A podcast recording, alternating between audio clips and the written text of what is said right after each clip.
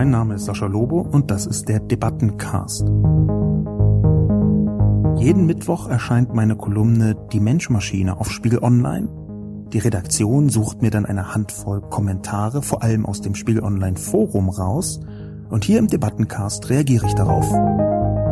Egal wie hoch oder tief der Wissensstand zum Beispiel des zuständigen Ministers ist, es kommt dank der Expertise in den Ausschüssen doch etwas heraus. Unsere Abgeordneten selbst sind ja so eine Art Meta-Experten, die einen Überblick über zugegeben große Gebiete haben. Die jetzt 40, 50-Jährigen rücken vermehrt in einflussreiche Positionen. Und das ist die Generation, welche den digitalen Wandel von Anfang an mitgemacht hat und am besten kennt. Guten Tag und herzlich willkommen zu einer weiteren Ausgabe des Debatten- und Reflexionscastes heute wiederum zum Thema auf dem digitalen Fußballplatz 311 war eine Ecke, aber eigentlich ist das natürlich gar nicht das Thema. Das ist nur eine halbwegs okaye metaphorische Annäherung an das Thema. Zuerst kommt die Zusammenfassung. Auf dem digitalen Fußballplatz 311 eine Ecke. In seiner aktuellen Kolumne zieht Sascha Lobo den Fußballsport als Parabel für die digitale Unwissenheit der Politiker heran und erteilt vielen Verantwortlichen die rote Karte. Wenn nur noch Experten in der Politik wären, dann wäre das allerdings ein schlimmer Albtraum von Demokratie. Aber ein gewisser Wille zum Wissen wäre in so komplexen und vernetzten Zeiten nicht nur angebracht, sondern notwendig. Und obwohl es nicht mehr so ist, dass die Politik in Toto keine Ahnung hat, sie setzt ihr Wissen bloß immer noch strukturell falsch ein. Weil Digitalisierung komplex und diffus zugleich ist und für die große, nicht fachliche Öffentlichkeit im Detail nur sehr schwer nachzuvollziehen, wird das Thema politisch zuerst inszenatorisch betrachtet. Was hört sich gut an? Was kann man medial gut verkaufen? Die Schamlosigkeit, digitales Unwissen offensiv zu zeigen und stolz drauf zu sein, bildet dabei aber auch ein perfektes Einfallstor für Lobbyismus. Denn gerade die unredlichen Formen des Lobbyismus arbeiten intensiv daran, egoistische Argumente gesellschaftsförderlich klingen zu lassen. Das klingt ungefähr so. Das von mir vorgeschlagene Gesetz hilft nur rein zufällig mir, sondern fördert zuerst die Vielfalt, die Gesellschaft, die Demokratie. Ehrlich. Sascha Lobo würde sehr gern einen klugen, einfach umsetzbaren Vorschlag zur Verbesserung dieser Situation vorbringen. Aber er befürchtet, solange ein faktisch falscher und realitätsferner Vorschlag zur Netzneutralität in der wählenden Bevölkerung auf weniger Kritik stößt, als etwa ein Vorschlag zur Verlegung des Anstoßpunktes ins gegnerische Tor, wird sich daran wenig ändern. Da kann nicht mal Balthasar Klopp helfen. Die Podcast-Frage lautete, wie lässt sich in Zeiten digitaler Vernetzung die Balance halten zwischen Expertokratie und Kakistokratie? Nach dieser Zusammenfassung kann ich ja vielleicht noch mal etwas präziser reingehen in die Thematik, in die, die ich eigentlich ausdrücken wollte. Es gab wenig Kommentare. Ich glaube, das wurde auch gar nicht so oft gelesen, diese Kolumne. Warum auch immer. Ich glaube aber, das Thema, was dahinter steht, ist eigentlich sehr wichtig, um mal intensiver darüber zu diskutieren. Das müsste öffentlich geschehen. Das kann ich jetzt hier nicht abbilden. Was ich abbilden kann, sind meine Überlegungen, warum das wichtig ist und deren unterschiedlichen Herangehensweisen im Glanz- und Spiegelbild der Kommentare auf Spiegel Online. Anfangen möchte ich allerdings mit einem Zitat aus der Zeit aus der Zeitung Die Zeit. Es heißt so. Eine Hauptfrage der wissenschaftspolitischen Diskussion lautet, ist in der demokratischen Gesellschaft die Freiheit noch garantiert, wenn der Wissenschaftler in steigendem Maße durch seine Forschungsergebnisse die Entscheidungsfreiheit der Politiker einengt? Denn die Gefahr liegt nahe, dass die vorgelegten Auskünfte und Ratschläge der Wissenschaftler nicht so unparteiisch und objektiv sind, wie es von einer wissenschaftsgläubigen Welt erwartet wird. Außerdem kann durch die Fragestellung des Politikers auch schon das Ergebnis einer Expertise einseitig beeinflusst worden sein. Dieses kurze Zitat stammt von Wolfgang Rieger aus der Zeit. Es ist nicht gerade ein Debattenbeitrag zur aktuellen Diskussion, sondern stammt vom 3. Juli 1964, ist also fast 55 Jahre alt damals ging es genau darum, dass mitten in den 60er Jahren die Wissenschaft sehr stark anfing, eingreifen nicht nur zu können, sondern auch zu wollen in Debatten, die aber politisch relevant waren. Da hat einerseits die Politik die Wissenschaft reingezogen in politische Prozesse. Das ist heute eine Selbstverständlichkeit, das war aber gar nicht immer so. Und andererseits ist damals auch von wissenschaftlicher Seite selbst langsam aber sicher, in den 60er Jahren wurde ja quasi die Bundesrepublik in ihrer heutigen Form so langsam aufgebaut, nachdem die 50er eher so eine Art Abschüttlungsversuch waren.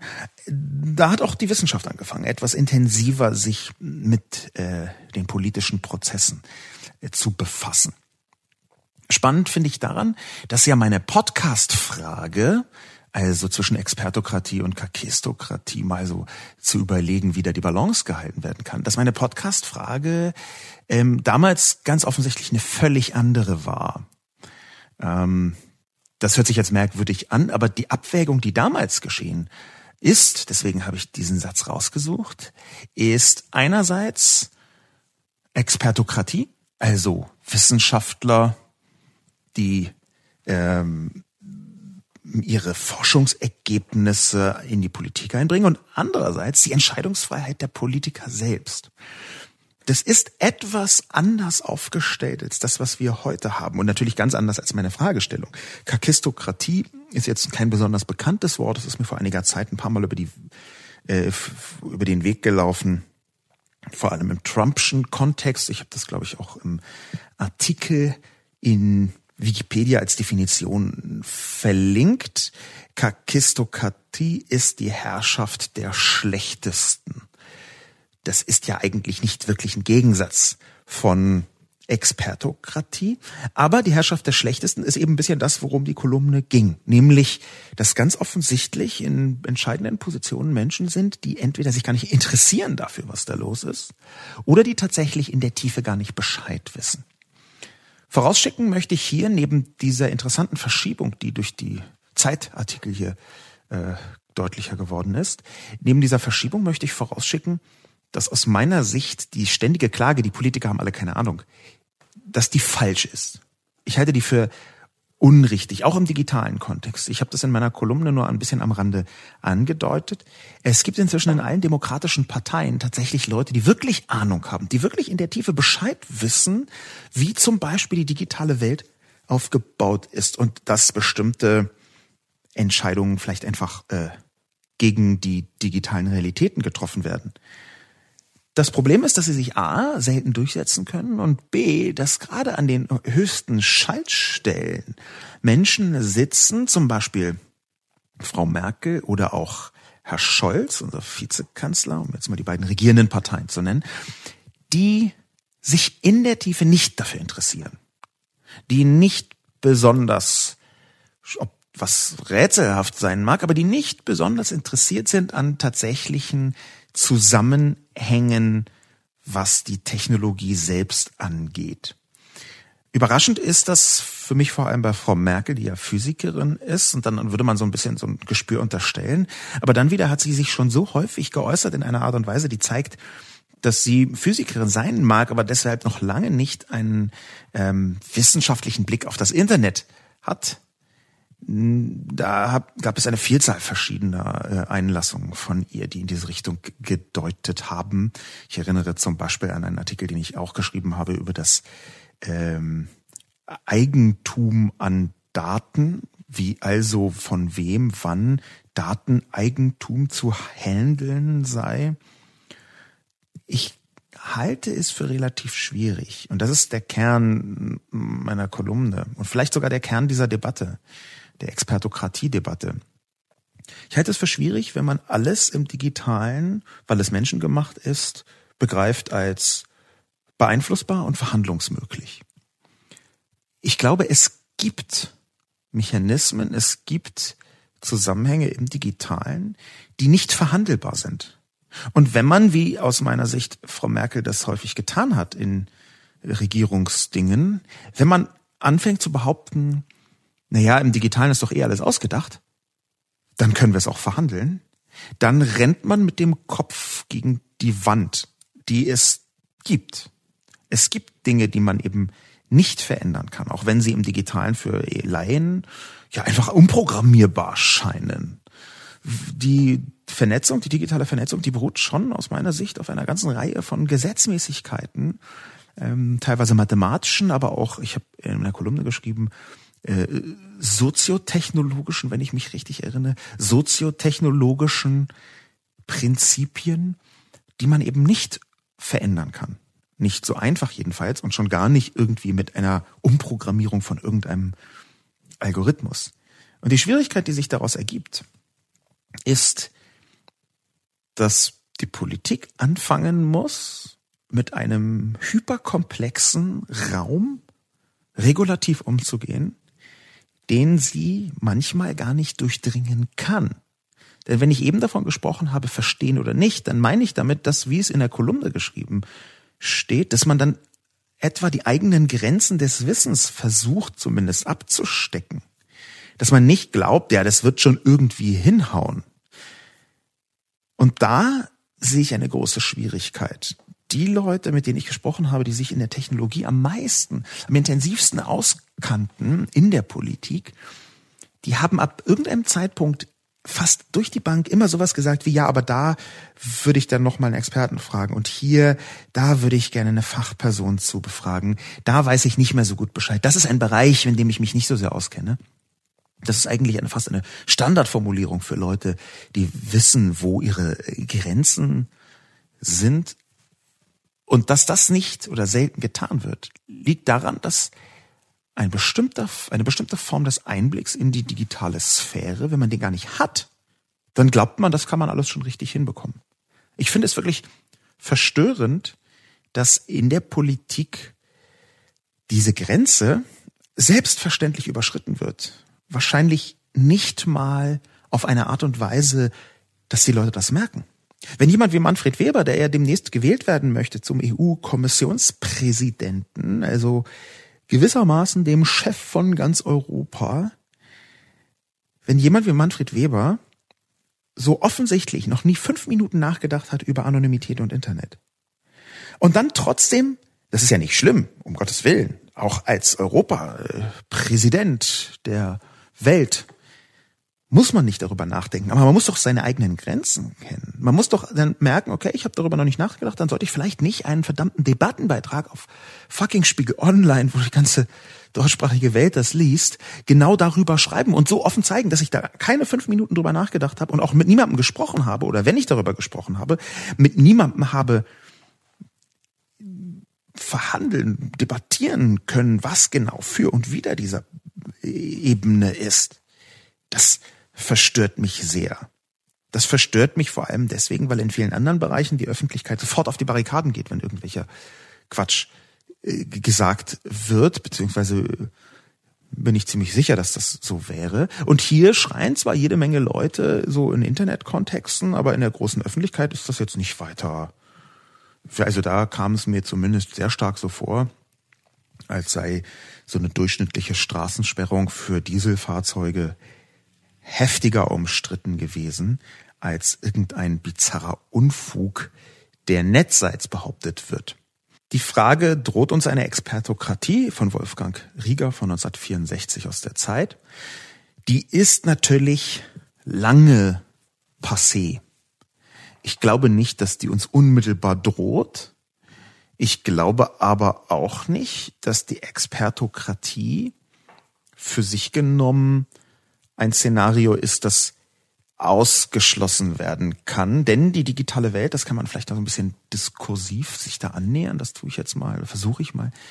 Denn die digitale Welt ist ziemlich offensichtlich auf dem Weg, ganz viele Entscheidungen aufzusaugen und in so eine Expertensphäre reinzuziehen, wo dann einfach Fakten gemacht werden. In gewisser Weise ist ja die digitale Öffentlichkeit ein wichtiger Teil der Demokratie.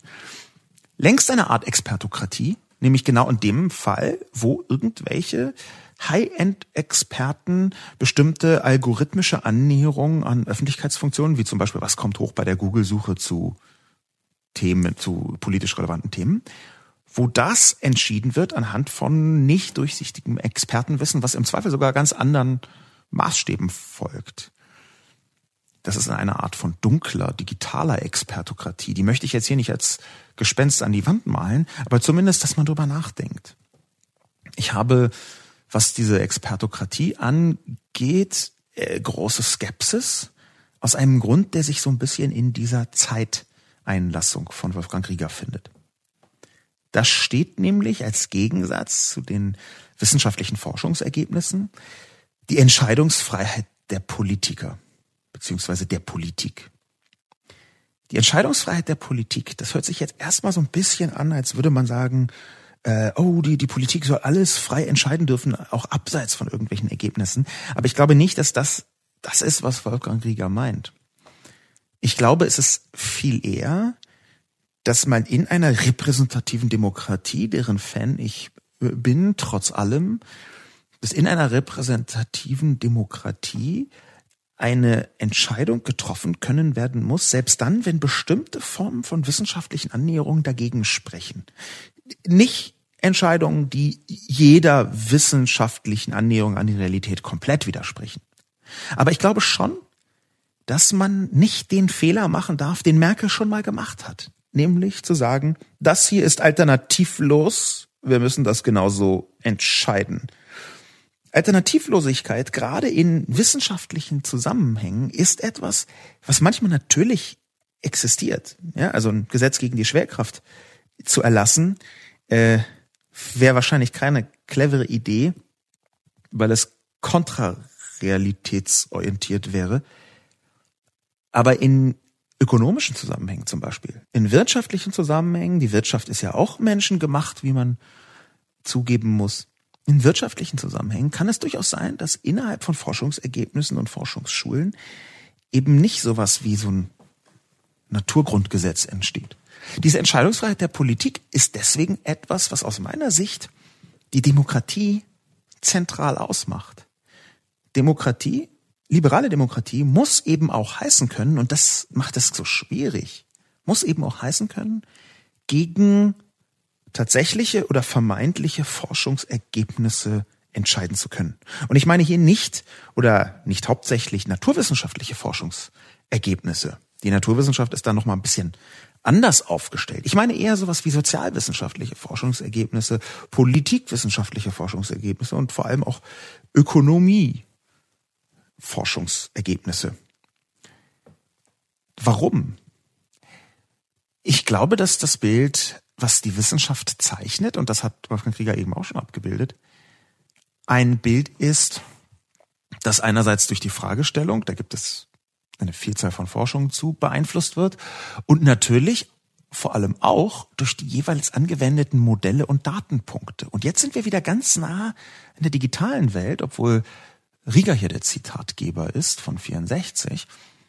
Wir sind ganz nah an der digitalen Welt, weil wir immer näher rankommen an eine umfassende Beschreibung der Welt mit ganz, ganz, ganz, ganz vielen Datenpunkten, von der manche Leute glauben, irgendwann ist der Zeitpunkt erreicht, da kann man die ganze Welt digital abbilden und berechnen und vorausberechnen und spätestens dann müsse eigentlich eine Vielzahl von Entscheidungen viel eher im Computer getroffen werden, berechnet werden, als politisch herausbaldowert werden, durch zum Beispiel durch Verhandlungen oder demokratische Annäherung. Und ich glaube, dass das falsch ist. Insofern ist natürlich, wer jetzt genau hingehört hatte, das vielleicht gemerkt, meine ganze Kolumne schon in eine Richtung geschossen, der ich gleichzeitig widersprechen muss dass hier meine Beispiele aus meiner Sicht relativ eindeutig sind, dass jemand wie Axel Voss einfach eine Fußhupe ist. Auch nicht nur übrigens die Art und Weise, äh, nicht nur was er sagt, sondern vor allem auch die Art und Weise, wie er diskutiert. Die sind halt abseits von bestimmten Regeln der Verbindlichkeit oder sogar der Kommunikation. Da muss man noch nicht mal bis in die Technologie reingehen, von der äh, aus verstörenden Gründen offenbar äh, wenig weiß, wo er doch eigentlich da eine Expertise hätte entwickeln müssen. Im Rechtskontext genauso. Da gibt es eine Vielzahl von Zitaten, die zeigen, dass er sein ureigenstes Gebiet, ich meine, er ist Jurist, er macht urheberrechtliche Politik und dann kennt er sich selbst damit so schlecht aus. Das ist schon sehr, sehr verstörend. Auf der einen Seite. Auf der anderen Seite sehe ich eben auch, das ist also meine Kolumne, sehe ich eben auch, dass es gar nicht so leicht ist, rauszukitzeln, wie und warum diese Entscheidungsfreiheit der Politik nicht auch manchmal versto verstößen können sollte gegen Wissenschaftsergebnisse. Manchmal ist es vielleicht sogar sinnvoll, dass das genau geschehen wird. Ich glaube nicht, dass das hier so ist, aber das glaubt man ja bei den eigenen Themen selten. Ich möchte, bevor ich in die Kommentare reingehe, noch ein zweites, sehr kurzes Zitat mit hineinbringen, für das ich aber ein Vorzitat brauche von Wikipedia. Wikipedia viel gescholten, ist mir egal, in den allermeisten Fällen funktioniert Wikipedia ganz hervorragend, um so bestimmte Basics abzubilden, Definitionen abzubilden. Ich mache das manchmal, dass ich in den äh, zweieinhalb bis drei Sprachen, die ich nachvollziehen kann, so ein bisschen abgleiche, wie da Definitionen sind. Ähm, dann noch ein paar andere Sachen nachgeschaut und gesehen. Dann, dann kriegt man eine Annäherung auch über Wikipedia. Jetzt möchte ich den Begriff deliberative Demokratie definiert haben.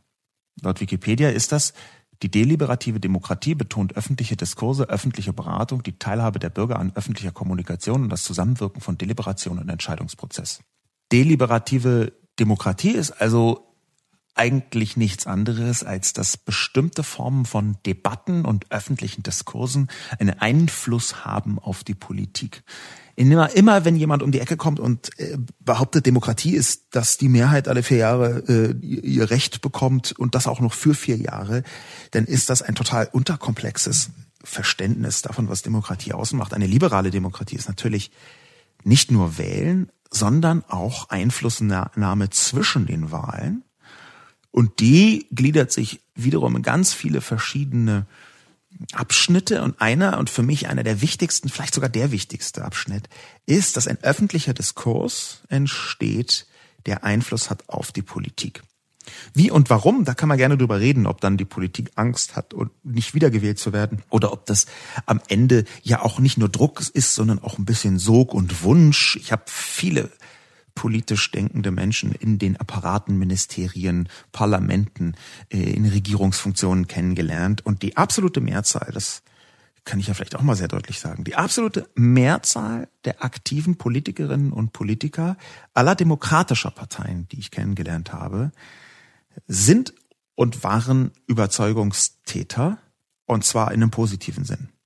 Die wollten nicht sich jetzt schnell die Taschen voll machen, die wollten jetzt nicht auf Teufel komm raus ihre egoistische Position ausbauen sollen, sondern die haben schon sehr offensiv an, an einer Gesellschaft gearbeitet, die ihrem Weltbild entsprach. Und das war selten mein Weltbild, vorsichtig gesagt. Aber ich glaube nicht, dass die Generalunterstellung, die da oben zutrifft. Da gibt es in sehr vielen Fällen ein gesellschaftliches Interesse. Ein paar Leute habe ich kennengelernt, da war es offensichtlich nicht so. Möchte nicht ins Detail gehen, aber natürlich gibt es diese äh, schwarzen Schafe in diesen Bereichen. Ich glaube aber eben, dass es einzelne oder kleine Gruppen sind. Ich weiß jetzt nicht, ob man, im Zweifel kann man immer Pareto benutzen. 80-20 Verteilung. Das äh, Pareto-Prinzip etwas vereinfacht ausgedrückt. Und vielleicht gilt das hier auch. Ich kann es aber zur Größenordnung möchte ich noch nicht mal was sagen eigentlich. Ich glaube aber, dass die absolute Mehrzahl der Politiker und Politikerinnen eigentlich eher Überzeugungstätern im positiven Sinn sind. Und genau deswegen ist auch so eine Debatte so wichtig, weil nämlich das bedeutet, dass man Menschen überzeugen kann. Man kann Menschen überzeugen mit der Macht des Arguments. Und das ungefähr ist die moderne Ausformung von deliberative Demokratie. Und da hat jemand, der genau dazu sehr viel geschrieben hat, vor gar nicht allzu langer Zeit, nämlich am 25. Mai 2018, einen kurzen und knappen Satz gesagt, der schön umreißt, wie man auch über Expertokratie denken könnte. Am 25. Mai 2018 hat nämlich jemand auf die Frage gesagt, äh, englischsprachig, ich übersetze das jetzt mal live. Glauben Sie, dass Politik und Philosophie gut zusammen arbeiten oder passen? Die Antwort war, um Gottes Willen, ersparen Sie uns regierende Philosophen. Die Antwort kam von Jürgen Habermas, dem im Prinzip wichtigsten lebenden Philosophen in Deutschland ist in einem Interview mit El País, der großen spanischen Tageszeitung, wie gesagt, am 25. Mai 2018 gefallen. In einem Artikel, in einem englischsprachigen Artikel, den ich empfehlen kann, er steht frei im Netz, er ist überschrieben mit genau diesem Zitat und heißt Jürgen Habermas Doppelpunkt For God's sake spare us governing philosophers. Und ich finde es sehr interessant, dass jemand, der nicht gerade bekannt ist für seine religiösen Annäherungen, genau diesen Ausdruck benutzt. For God's sake, um Gottes Willen, also als wirklich sehr herausstechender Ausruf. Genau in dem Moment, wo auch nur ein Schrittchen gesetzt wird in Richtung der theoretischen Möglichkeit von etwas, was man als Expertokratie verstehen könnte, wie also Politik und Philosophie gut zusammenarbeiten. Das ist jetzt natürlich eine Sonderform von Expertokratie. In dem Moment sagt Jürgen Habermas nämlich, dass er hofft, dass Philosophen nicht regieren, weil er die Philosophen kennt. Und man kann da auch andere Sachen reinlesen. Aber ich versuche jetzt mal die Annäherung ähm, einfach aus der Sicht des Punktes, dass er selber häufig die Politik auch beraten hat, häufig sich eingemischt hat in die Politik, das sogar als seine Pflicht zu verstehen scheint, also gar nicht apolitisch handelt, sondern sich dagegen ausspricht, dass die Leute, die bestimmte Weltzusammenhänge besser verstehen als andere, so würde ich jetzt Philosophen deuten, um Gottes Willen nicht auch reagieren, regieren sollen. Reagieren schon, aber nicht regieren sollen. Und hier sind wir an einem Kernpunkt von dieser deliberativen Demokratie. In dem Moment nämlich, wo die Leute des besten Arguments selbst anfangen zu regieren, könnte es dazu kommen, dass sie, weil sie ihre eigenen Argumente so geil finden, nicht mehr auf andere reagieren. Vielleicht haben sie auch die allerbesten Argumente aus ihrer eigenen Perspektive. Das wiederum würde dafür sprechen, und jetzt komme ich in einem irrwitzigen Riesenbogen völlig woanders raus, als ich angefangen habe, vermeintlich, scheinbar, das könnte dafür sprechen, dass die Politik besser beraten wäre, so wenig wie möglich Detailwissen in den Köpfen zu verankern, die am Ende tatsächlich politisch entscheiden. Ich rede jetzt bewusst von Detailwissen, nicht so ein Überblickswissen. Und dieses merkwürdige Ergebnis von meinem eigenen gedanklichen Bogen, das würde dazu führen, dass die Politik eher moderierend versucht zu verhandeln, als selbst große Expertise in einzelnen Bereichen zu entwickeln. So kann man es vielleicht formulieren. Es ist tatsächlich, glaube ich, so, dass bis zu einem bestimmten Grad Expertise auch vergiften kann. Bis zu einem bestimmten Grad lässt Expertise einen selber denken, dass das eigene Fach, was man da behandelt, natürlich das Allerwichtigste auf der ganzen Welt ist. Es gibt eine ganze Reihe von kognitiven Verzerrungen, also in unser Gehirn eingebaute Fehlwahrnehmungen, die in die Richtung davon gehen, dass man Dinge, die man sehr gut versteht, für wichtiger hält, als sie eigentlich sind. Dass man auch das, was man gut versteht, als Argument viel eher akzeptiert als das, was man nicht so gut versteht. In dem Moment also, wo man anfängt abzuwägen und das zugunsten von so einem politischen Prozess tut, kann eine zu große Expertise auch eine Verzerrung darstellen. In die Kommentare hineingesprungen. Der erste Kommentar, wie soll ich sagen, fällt doch vielleicht auch schon so ein bisschen ab gegen Jürgen Habermas, er stammt von Horzer. Der Kommentar von Horzer gibt zu bedenken, dass die Politik momentan eine Aufräumfunktion hat, da die großen Unternehmen und Netzwerke über die Konsequenzen ihrer Dienste zu wenig nachgedacht haben oder sie willentlich in Kauf genommen haben. Elektroroller. Es ist ein bisschen wie mit Elektrorollern. Wenn man rudimentäre Physik nicht versteht, sollte man nicht von oben nach unten argumentieren.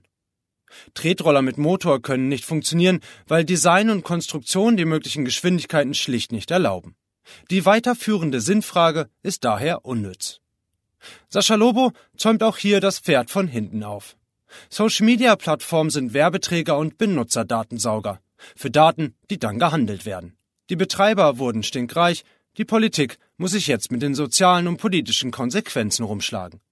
Konsequenzen übrigens, die die Schöpfer dieser Plattform weder vorausgesehen haben, noch haben sie eine Antwort darauf. Oder den Willen, eine zu finden. Also muss die Politik ran. Die jetzt 40, 50-Jährigen rücken vermehrt in einflussreiche Positionen. Und das ist die Generation, welche den digitalen Wandel von Anfang an mitgemacht hat und am besten kennt. Macht jeder hier einen guten Job und aus den richtigen Gründen? Wohl nicht. Aber immer noch besser als ein Zuckerberg, Gates, Tim Cook etc. es machen könnten oder wollten. Äh, die Person Horzer hat auch noch mal ein bisschen zu Elektrorollern kommentiert und mich wundert das nicht. Meine letztwöchige Kolumne zu Elektrorollern hat ein sehr breites, ein sehr großes Echo gefunden im Gegensatz zu dieser hier. Offenbar sind diese Elektroroller oder E-Scooter einfach ein so riesiges Thema in den Köpfen gerade etwas alters fortgeschrittener Menschen. Ähm, ich merke das interessanterweise auch immer an den Bewertungen auf iTunes. Die Bewertungen auf iTunes von diesem Podcast hier, die sind sowieso interessant zu beobachten. Natürlich gibt's dann halt immer die klassischen Ein-Stern-Bewertungen von Leuten, die einfach entweder mich doof finden oder das Thema schlimm. Ähm, und da kann man so ein bisschen clustern, wann diese Ein-Stern-Bewertungen zustande kommen. Wenn ich zum Beispiel gegen die AfD schieße, dann kommen immer mal so ein halbes Dutzend, so eine Handvoll Ein-Stern-Bewertungen. Manche schreiben auch noch dazu, dass sie genau deswegen völlig unanhörbares Stück Müll von Podcasts und ganz offensichtlich diese Person sich sogar extra dafür angemeldet, nur um mir hier endlich einen Stern rein, äh, reinzudrücken. Ähm, relativ viele kommen auch, wenn man Putin kritisch argumentiert. Dann kommen, melden sich auch Leute an, um äh, einen Stern äh, zu geben. Ich werde demnächst hier als Ankündigung, ich mache gerne Ankündigungen, die passieren nicht immer, aber die wird irgendwann passieren. Ich werde demnächst auch mal was darüber schreiben, woher eigentlich diese ganzen Putin-Fans kommen. Eine interessante Fragestellung, der ich nachgehe. Aber bei den Elektrorollern, da war es noch ein bisschen heftiger aus meiner Perspektive. Die haben nicht alle immer auch einen Stern gegeben, aber was da geschehen ist, auch auf verschiedenen Plattformen mit verschiedenen Kommentaren, da war ganz offensichtlich irgendwie der Funke übergesprungen und auf einmal war ich, obwohl das ja auch eine satirische Einlassung war, ich bin ja tatsächlich pro E-Scooter, aber da war ich auf einmal so der Adressat für E-Scooter Rage. Da wollten die Leute an mir auslassen und an meiner Bewertung auf iTunes auslassen, dass diese E-Scooter ganz schlimm sind. Was ich witzig finde auf eine Art. Offenbar ist es hier auch so, aber auf eine bizarre kontrafaktische Weise. Horzer schreibt, Tretroller mit Motor können nicht funktionieren, weil Design und Konstruktion die möglichen Geschwindigkeiten schlicht nicht erlauben. Lieber Horzer, die sind schon da. Es gibt die. Und die rudimentäre Physik, die, wo sie den Vorwurf machen, dass ich die nicht verstehen würde, ganz offensichtlich, so verstehe ich das, ist es etwas bizarr dafür, dass es sie schon gibt, dass es Unternehmen gibt, die die vermieten. Ich bin schon drauf gefahren. Ich habe mich persönlich von der Existenz überzeugt und dass sie funktionieren, weil Design und Konstruktion die möglichen Geschwindigkeiten ganz offenbar doch erlauben. Das weiß ich aus nullter Hand von mir selbst nämlich. Es ist etwas verstörend, dass man hier ganz offensichtlich mit jemandem zu tun hat, der sagt, das gibt es nicht oder das geht nicht. Ich frage mich, was dahinter steht bei Horza.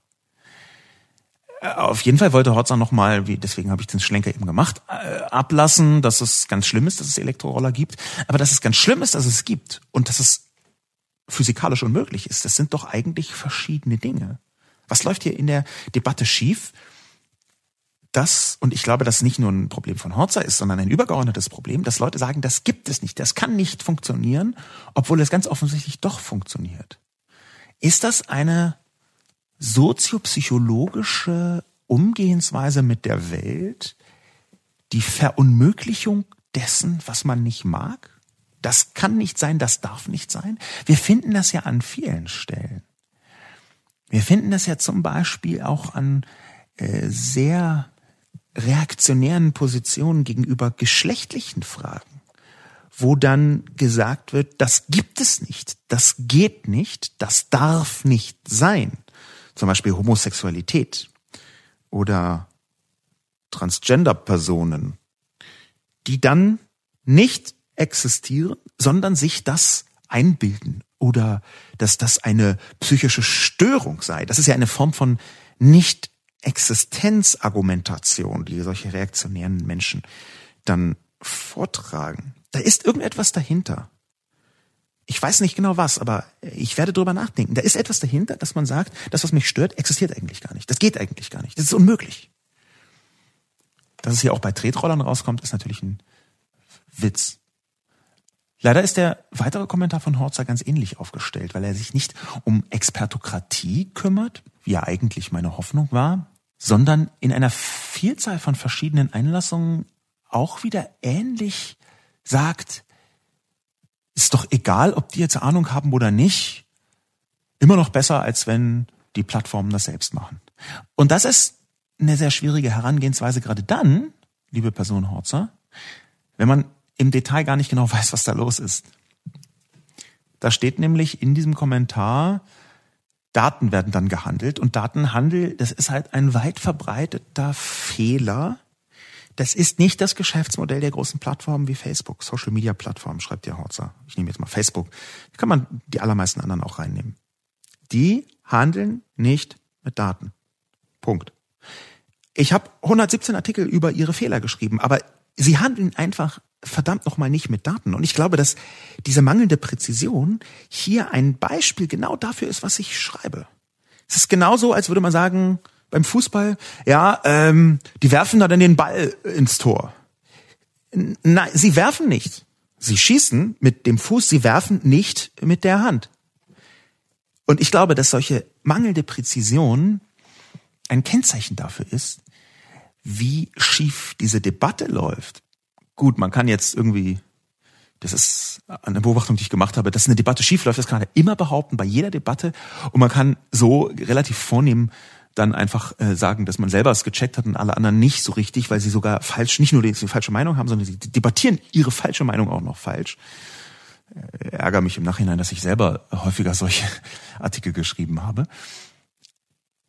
Aber hier nochmal hervorgehoben, zu sagen, ich kommentiere zu, zum Problem der Expertokratie, zum Problem der fehlerhaften Aufstellung von irgendwelchen Plattformen, Fehlregulierung, Ahnungslosigkeit und dann da selber seine Ahnungslosigkeit da so zur Schau zu stellen, finde ich mindestens merkwürdig. Was aber wieder stimmt an Hotzers Kommentar, und das ist interessant, ist der Satz, Konsequenzen, die die Schöpfer dieser Plattform weder vorausgesehen haben, noch haben sie eine Antwort darauf. Das ist aus meiner Sicht zumindest wieder sehr präzise und richtig. Was kann man daraus mitnehmen? Dass wie in einem Sandwich von Unfug in der Mitte eine ganz hervorragend schmeckende, richtige Tomate verborgen ist, eine Tomatenscheibe, ein Satz also, der sehr präzise trifft und der auch für sich eine Erkenntnis darstellt. Diese Schöpfer der Plattform, nehmen wir zum Beispiel Mark Zuckerberg, die haben tatsächlich nicht vorausgesehen, was da geschieht. Es war ihnen häufig auch egal, so drastisch muss man das sagen, und auch auch ist richtig, dass sie keine Antwort darauf haben. Das ist der präzise erkannt. Vielleicht kann ich daraus etwas auf der Metaebene mitnehmen. Nämlich, dass Horzer stellvertretend dafür steht, dass auch in einer großen Zahl von falschen Erkenntnissen und falschen Sätzen dann am Ende doch wieder ein Satz drin sein kann, der ein gewisses Funkeln enthält, der richtig sein kann. Ich möchte jetzt nicht diesen ärgerlichen Satz von ein blindes Huhn findet auch nur einen Korn äh, äh zitieren. Ich würde möchte viel eher sagen, dass es sein kann in Diskursen, das auch von unerwarteter Seite eingebettet in ein großes Nest aus Unrichtigkeit dann am Ende doch dieser eine Goldnugget verborgen ist. Leicht übertrieben, ich gebe es zu. Europa-Freak ist der Meinung, dass immer noch zu wenig wirkliche Experten um Rat gefragt werden. Bereits heute werden Experten in Parlamentsausschüssen und Ministerien in Entscheidungen eingebunden. In Ausschüssen beraten die Fachleute der Fraktionen und kauen Gesetze vor, bevor sie dem kompletten Parlament vorgelegt werden. Unsere Abgeordneten selbst sind ja so eine Art Meta-Experten, die einen Überblick über zugegeben große Gebiete haben. Leider werden aber nicht immer die richtigen Experten zu einer Entscheidung hinzugezogen. Man hätte etwa im Rechtsausschuss des Europaparlaments auf die Idee kommen können, dass für eine Urheberrechtsrichtlinie Digitalexperten von entscheidender Bedeutung sind und nicht wie bisher nur Experten für Verlags-, Film- und Tonträgerherstellungswesen. Man hätte auch im Ministerrat der Justizminister auf die Idee kommen können, auf die Bedenken der eigenen Digitalstaatsministerin zu hören und gegen die Richtlinie zu stimmen. Man hielt jedoch auf der Meta-Expertenebene andere Experten für wichtiger.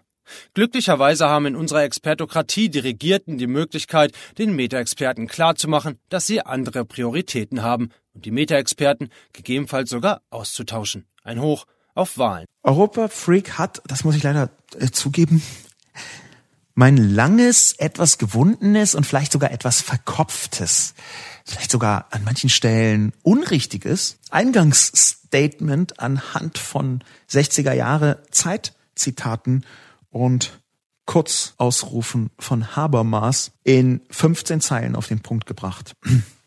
Bisschen ärgerlich, wenn man im eigenen Podcast auf diese Weise vorgeführt wird und das auch noch von einem Kommentar, der geschrieben worden ist, bevor man diese Aufnahme gemacht hat.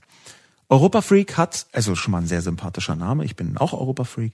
Europa Freak hat zum einen richtigerweise rausgehoben, dass natürlich Fachleute heute in der Tiefe eingebunden sind und hat zum Zweiten mit dem Begriff Meta-Experten ziemlich genau das ausgedrückt, was ich vorher so ein bisschen rund um deliberative Demokratie versucht habe rauszukitzeln als großen Bogen. Und das ist natürlich komplett richtig. Vielen Dank für diesen wichtigen Kommentar, der auch auf etwas hinweist. Stichwort Expertokratie, über die ich ja hier mit mir selbst und den Kommentatoren äh, debattieren wollte. Der auch etwas herausgekitzelt hat, was ich bisher nicht so deutlich gesagt habe. Nämlich, dass in einer Expertokratie irgendwelche Leute ja auch die Experten auswählen müssen. Und dass bereits in der Auswahl der Experten eine machtseitige Vorauswahl des Ergebnisses liegt. Das ist in dem Zeitzitat auch schon angeklungen vom Anfang dieses Podcasts.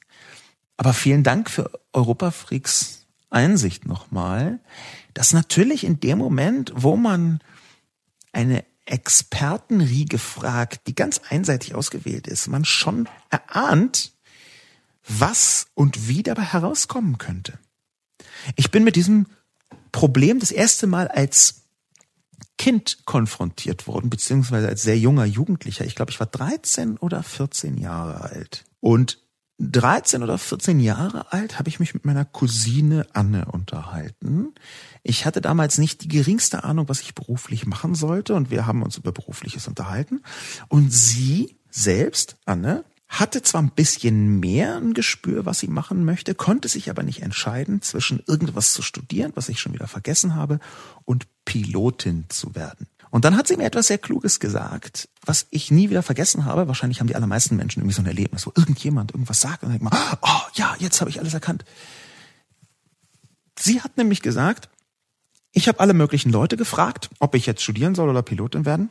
Und dann ist mir aufgefallen, ich habe nur Leute gefragt, von denen ich vorher schon wusste, dass sie viel eher sagen würden, hey, werd Pilotin, ist doch ganz geil. Ich habe zum Beispiel nicht meine Eltern gefragt, die auf jeden Fall gesagt hätten, studieren.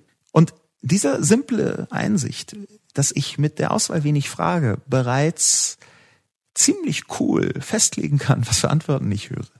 Das hier hat Europafreak auf einer politischen, demokratischen Ebene adressiert. Sehr gut. Vielen Dank für diesen Beitrag. Ein Hoch auf Wahlen, schreibt Europa Freak zum Schluss. Vielleicht in dem Kontext nochmal genau in dieser Urheberrechtsdebatte eine kurze Paraphrase eines tatsächlich so passierten Geschehens, wo ich aus dem Gedächtnis versuche zu zitieren, was genau dort geschehen ist, als nämlich bei einer Pressekonferenz drei, da waren noch mehr, aber ich ziehe drei Politikerinnen und Politiker heraus, die Stellung genommen haben zu den Fragen rund um die Urheberrechtsreform. Das war noch vor der Abstimmung. Darunter waren der beschriebene Axel Voss von der CDU, der der Berichterstatter in diesem Thema war, derjenige also, der das Gesetz organisiert hat im weitesten Sinn. Darunter war Helga Trüpel von den Grünen, die ist jetzt nicht mehr äh, ab 25. Mai im Europaparlament. Am 26. Mai sind ja, äh, glaube ich, die Wahlen. Und dabei war auch Julia Reda. Äh, früher, damals noch bei den Piraten, ist dann ausgetreten, weil die Piraten sich nicht richtig verhalten haben gegenüber einem Sexisten. Diese drei Personen, Julia Reda, Helga Trüpel, die sehr für die Urheberrechtsreform war, die von bei den Grünen gegen die Parteilinie total dafür getrommelt hat. Ich hatte sie ja auch schon im Podcast mit einem etwas irritierenden Gespräch. Und Axel Voss wurden gefragt, wonach sie sich genau richten, wen sie als Ratgeber hinzugezogen haben. Axel Voss hat auf diese Frage gar nicht geantwortet, wenn ich mich richtig äh, erinnere. Helga Trüpel hat gesagt, meine Gesangslehrerin. Und Julia Reda hat gesagt, den aktuellen wissenschaftlichen Stand. Da liegt etwas drin, über das man lange nachdenken kann. Und zwar genau in dem Kontext, dass natürlich eine Expertokratie auch etwas ist, was sich verselbstständigen kann. Ja, das, da kann man lange drüber philosophieren, haben auch schon ganz viele Leute getan. Äh, die philosophischen Exkurse äh, da sind mir nicht bekannt. Ich weiß nur, dass es sie gibt, aber unabhängig von diesem Philosophieren ist natürlich zunächst in diesen Antworten jetzt gerade der Kontrast meine Gesangslehrerin und Julia Reda, nämlich die sagt, ich bin beeinflusst von der gegenwärtigen wissenschaftlichen Forschung, vom wissenschaftlichen Stand, dass da auch ein, ein, ein großer Faktor drin ist, den ich vielleicht bisher nicht, nicht ausreichend deutlich gemacht habe. Nicht nur, wie man jeweils fragt von Experten, kann natürlich eine Einflussmaßnahme sein, dass man die Antwort schon vorher weiß, sondern ebenso ist es, wenn man anfängt, einzelne Personen zu fragen, die vielleicht nur eine zugeschriebene Expertise haben dass man so eine Art Zeugenstand hat. Dass man anfängt, irgendwie so einzelne herausgehobene Personen zu befragen. Wir sind hier relativ dicht an dem dran, was ich in einem Vortrag Anfang dieser Woche äh, Krise der Expertise genannt habe, wo ich auch persönlich mittendrin betroffen äh, bin. Denn natürlich gibt es ganz viele unterschiedliche Experten und es gibt auch Leute, die in der Öffentlichkeit eine Experten, ein Expertenimage haben. Ich zum Beispiel Natürlich ist es ein Unterschied, ob jemand, sagen wir mal zum Thema künstliche Intelligenz, eine gewisse Expertise und Einblick, Überblick hat, so wie ich das von mir behaupten würde, oder ob jemand seit 15 Jahren quasi rund um die Uhr nichts anderes tut, als in diesem Bereich zu forschen. Das sind unterschiedliche Expertisenebenen. Expertokratie mit echten Experten, wie bei Julia Reda jetzt zitiert, oder mit einer Gesangslehrerin, die jetzt so eine Art Zuschreibung der Expertise mitbringt, wo man auch gar nicht so genau weiß, stimmt es oder nicht. Die, die Manipulationsmöglichkeiten gibt es in beiden Fällen natürlich. Wahrscheinlich ist es aber so, dass zugeschriebene Expertise, weil sie medial viel relevanter ist, weil sie medial viel größer sich aufpusten lässt, dass so zugeschriebene Expertise von bekannten Personen viel eher noch der Manipulation dienen könnten als Expertise Expertenmeinung im klassischen Sinn, dass ich also eine Professorin frage, wie jetzt genau das im Detail ist. Das ist gar nicht so leicht, die Diskussion. Und auch diese Meta-Expertise, von der Europa Freak spricht, auch diese Meta-Expertise, die ist eine, die ebenfalls gar nicht leicht auszuführen ist, ich beneide ehrlich gesagt die derzeitige Politik gar nicht in einer Zeit von so großen Umbrüchen unterschiedliche Expertisen abwägen zu müssen. Ist schon, also ich, ich könnte das nicht. Ich wäre jetzt jedenfalls kein Meta-Experten-Mensch, der das abwägen wollen würde. Ich wäre viel eher jemand, der dann schnell denkt, äh, das weiß ich aber alles besser. Wahrscheinlich wäre ich nicht ein überragend äh, guter Politiker. Muss ja zum Glück auch nicht sein. Wäre auch zu anstrengend. Die meisten Leute unterschätzen, wie unfassbar anstrengend dieses Politisieren, Politiken ist schon irgendwie die 80-Stunden-Woche, an der man gar nicht vorbeikommt und das auch äh, gerechnet, ohne dass man noch im Wahlkreis dann mit irgendwelchen Kegelclubs äh, Dornkart trinken muss oder was auch immer. Keine Ahnung, ich weiß. Äh, verstörend, verstörend, wie stark unterschätzt wird die große Arbeitslast in der Politik. Tomler ist wie einige andere KommentatorInnen immer noch der Meinung, es gäbe viel zu wenig Expertise bei den Politikern. Ein Basislevel sei nicht genug. Irritierend finde ich das auch, dass manche, vielleicht auch viele Politiker ihre Unwissenheit wie ein Banner vor sich hertragen und auch noch stolz darauf sind. Das ist ja zurzeit schick, von etwas nur eingeschränkt Ahnung zu haben und das dann aber möglichst laut herauszuposaunen, wie zum Beispiel Trump über Twitter. Allerdings war ich bisher immer der Auffassung, dass zumindest in Deutschland die fachliche Hauptarbeit bei der Gesetzgebung in den Ausschüssen gemacht wird, sodass der Einfluss von einzelnen Politikern auf diese Arbeit beschränkt wird. Also plump gesagt, egal wie hoch oder tief der Wissensstand zum Beispiel des zuständigen Ministers ist, es kommt dank der Expertise in den Ausschüssen doch etwas heraus. Also ein gewisser Grundlevel von Expertokratie scheint gewährleistet zu sein. Ist dieser Grundlevel zu niedrig? Oder sind unsere Gesetze besser als ihr Ruf und es wird einfach nur schlecht kommuniziert? Vielleicht werden auch einfache Maßnahmen implementiert, weil die zuständigen Minister die komplizierte Wahrheit nicht verstehen und noch viel weniger an das Wahlvolk kommunizieren können. Ich habe leider die Befürchtung, das Letztere kommt der Realität ziemlich nahe. Am Kommentar von Tomla finde ich vor allem interessant, dass ganz offensichtlich im Kopf äh, von Tomla Expertokratie etwas Positives ist. Das ist ja letztlich auch kein Wunder, wenn ich äh, Kakistrokratie und Expertokratie gegenüberstelle, aber ich habe ja deswegen von Balance geschrieben, weil ich beides für schwierig und schlecht halte. Kakistokratie noch für etwas schwieriger und schlechter, wobei Expertokratie irgendwie näher an eine quasi faschistische Annäherung an die Gesellschaft gehen kann. Ja, also in einem Meta-Expertentum muss ja auch immer eine moralische Abwägung stattfinden, eine ethische Abwägung, eine Alltagsabwägung, auch eine Empfindungsabwägung. Äh, Gefühle werden immer so schlecht geredet in der Politik. Ähm, vor allem dann, wenn sie äh, von Leuten kommen, die eigentlich nicht äh, gefühlsintensiv, sondern nur wutwallend da sind. Wut ist ja der simpelsten und schlichtesten und eindimensionalsten Gefühlsregungen, die man so haben kann. Das wird dann immer gesagt, aber kein Gefühl. Ich glaube, das Gefühl in der Politik sehr wohl einen Raum hat und auch einen Raum haben muss. Wir können es vielleicht auch anders nennen als, als ähm, Gefühl, nämlich ein gewisses Gespür, ein gewisses Sensorium dafür, ein Gefühl dafür, was eigentlich los ist. So ein Gespür, wie sind Stimmungen. Das sind alles viel eher emotionale Kriterien als nur rein sachliche Kriterien. Ich halte die für wichtig. Ich halte auch bestimmte historische Kriterien für wichtig, bestimmte soziale Kriterien für wichtig, die innerhalb einer Expertokratie dazu neigen, etwas hinten runterzufallen. Und zwar umso technischer die Annäherung ist, umso stärker fallen erfahrungsgemäß historische und soziale Argumente komplett weg. In diesem Fall aber sagt Tomla offenbar, Expertokratie ist was Gutes, wir brauchen Expertise. Das ist, glaube ich, sogar in vielen Köpfen in der Bevölkerung genauso verankert. Für die ist Expertokratie, hört sich zwar komisch an, vielleicht wissen auch viele gar nicht im Detail, was damit gemeint ist, aber das ist gar nicht der Punkt, auf den ich hinaus möchte. Den, auf den ich hinaus möchte, ist, dass die Diskussion, warum machen das nicht Experten, warum machen das nicht Profis, dass die sehr offensichtlich eine ist, die, äh, das, das wird, dass das, das wird wenig in Frage gestellt. Wenn dann auch noch so jemand durchaus Applaus bekommt, also nicht nur auch Spott, aber durchaus Applaus bekommt, wie Christian Lindner, der sagt, das sollen die Profis machen, dann befüttert er ja quasi diesen, das gute Image der Expertokratie.